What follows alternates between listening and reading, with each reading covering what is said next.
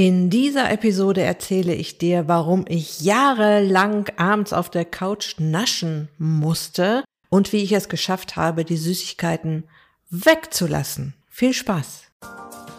Herzlich willkommen in der Podcast-Show Once a Week, deinem wöchentlichen Fokus auf Ernährung, Biorhythmus, Bewegung und Achtsamkeit. Mit Daniela Schumacher und das bin ich.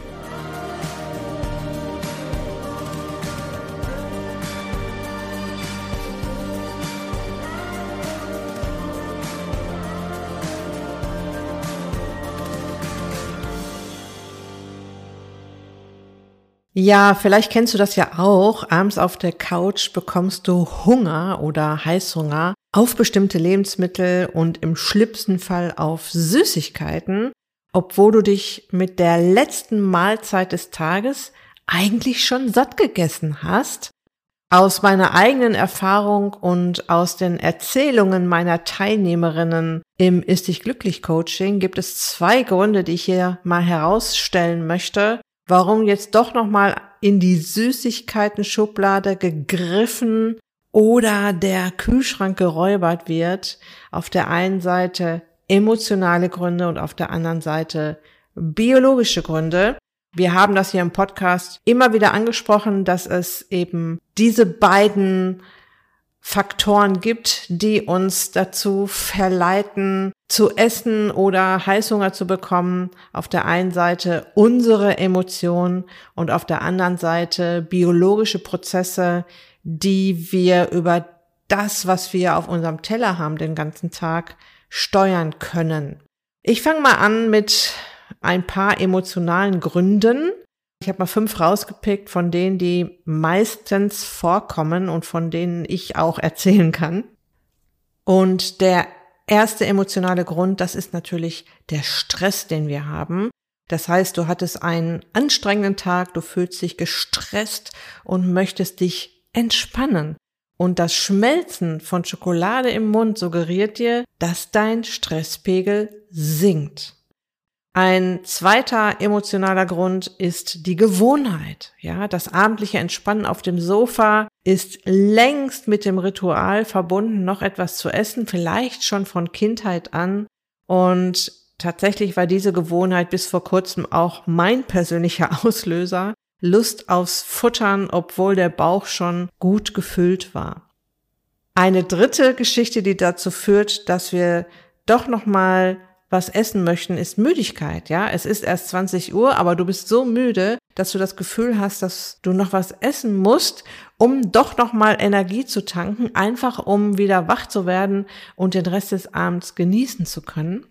Eine vierte Emotion, Langeweile, ja. Du möchtest Langeweile oder vielleicht sind es auch nur ruhigere Momente, die du nicht so gut aushältst, mit Essen kompensieren. Und du möchtest dich beschäftigen, indem du dir wieder etwas zu essen zubereitest oder Süßigkeiten isst. Und ein fünfter Grund, was so die Emotion betrifft, ist das Thema Belohnung, dieses Belohnungsding. Ja, und das ist auch heute noch manchmal einer meiner persönlichen Auslöser. Ich hatte einen guten Tag oder eine gute Woche und Gedanken wie, das habe ich mir jetzt verdient, kommen auf und zack stehe ich auf und mache mich auf die Suche nach Essen. Und seit vielen Jahren finde ich natürlich nur noch gesunde Dinge, auf die ich natürlich gleich auch noch eingehen werde, in meiner Umgebung. Doch tatsächlich mache ich das heute manchmal immer noch, obwohl ich satt bin. Ich bin dann aber wirklich milde mit mir und denke, ja, man muss ja jetzt nicht immer so super vernünftig sein. Okay? Ein zweiter großer Block ist dieser Block Appetit, ja, und äh, oder auch wirklich noch mal ein Hungergefühl. Und da habe ich zwei Dinge mitgebracht für diese Episode. Und bei dem ersten Punkt geht es so ein bisschen um, es kommt nochmal Appetit auf. Ja, du isst zum Beispiel gegen 18 Uhr zum letzten Mal, gegen 21 Uhr kann es sein, dass du wieder ein bisschen Hunger bekommst. Kein richtiger Hunger, es ist eher so Appetit, der Bauch krummelt so ein bisschen und du bist es aber gewohnt, dass sich der Magen richtig voll anfühlt und wirst nervös. Du gehst auf Nahrungssuche. Und auch das war für mich früher ein Grund, nochmal zum Kühlschrank zu gehen. Heute ist das ein bisschen anders. Ich esse gegen 17, 18 Uhr das letzte Mal, weil ich weiß, dass ich dann viel besser schlafe. Was ja auch normal ist, der Verdauungstrakt wird nicht nochmal in Gang gesetzt. Melatonin, das Schlafhormon, wird jetzt nicht wieder verjagt nach dem Motto, oh, da kommt noch Essen rein. So viel Energie, geschlafen wird jetzt nicht. Jedenfalls nicht sofort und auch nicht besonders tief. Und seitdem ich viel früher mit dem Essen aufhöre, schlafe ich viel besser ein und durch und wache dadurch natürlich auch regenerativer auf. Und das ist es mir wert, darauf zu achten. Und ein zweiter Grund, warum du jetzt wieder Hunger bekommst, über den wir hier auch schon oft gesprochen haben, der Zucker, der den ganzen Tag über immer wieder auf deinem Teller liegt. Ja, mein Hinweis hier, wenn du meine berühmt-berüchtigte Zuckerwürfelliste noch nicht kennst, kannst du dir für 0 Euro runterladen auf meiner Website daniela-schumacher.de und da findest du 88 Lebensmittel, die dir täglich die Figur verhageln und kannst dir das mal so ein bisschen ausrechnen. Ist ein Rechentool eingebaut in der Liste und es gibt auch ein sogenanntes Zuckerbarometer. Lad dir die Liste auf jeden Fall mal runter, ist super interessant, sorgt für viele Aha-Erlebnisse. Und durch eine ausgeprägte Blutzuckerachterbahn kann dir dein Blutzucker auch noch spät am Abend signalisieren, ich brauche Nahrung und zwar jetzt. Diesen Mechanismus haben wir hier schon ganz oft besprochen. Spring gerne in sämtliche Zucker-Episoden nochmal zurück und hör dir das da nochmal an. Ich kann dir an dieser Stelle versichern, dass ich auch nach meiner Ernährungsumstellung aus emotionalen Gründen abends auf dem Sofa noch gegessen habe. Aber ich war schon einen Schritt weiter. Ich habe dafür gesorgt, dass ich viele gesunde Snacks, Dinge, die ich immer gerne esse, am Start habe. Heute esse ich diese Snacks auch noch gern, allerdings als Nachtisch direkt nach meiner Mahlzeit. So habe ich dieses leckerer Nachtisch, ich tue mir was Gutes Gefühl immer noch, bin wirklich schön gesättigt und habe noch vier bis fünf Stunden Zeit, zum Verdauen, bevor ich ins Bett gehe. Habe ich vorm zu Bett gehen schon wieder Appetit? Manchmal. Mittlerweile gehe ich darüber hinweg oder trinke eine Tasse leckeren Tee. Dann ist der Appetit auch schnell wieder verflogen.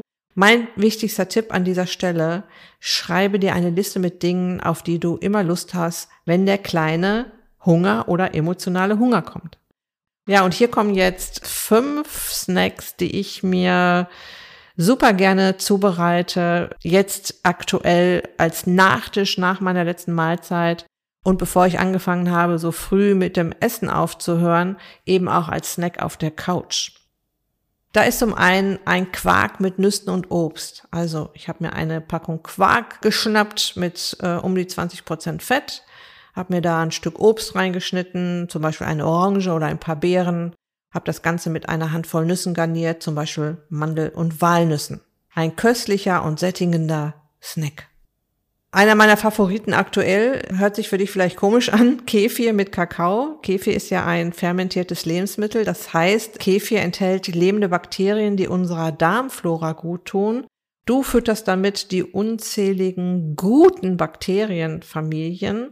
Ich mixe mir gerne eiskalten Kefir mit echten Kakao. Kakao enthält ja auch viele gesundheitsfördernde Stoffe, also echter Kakao.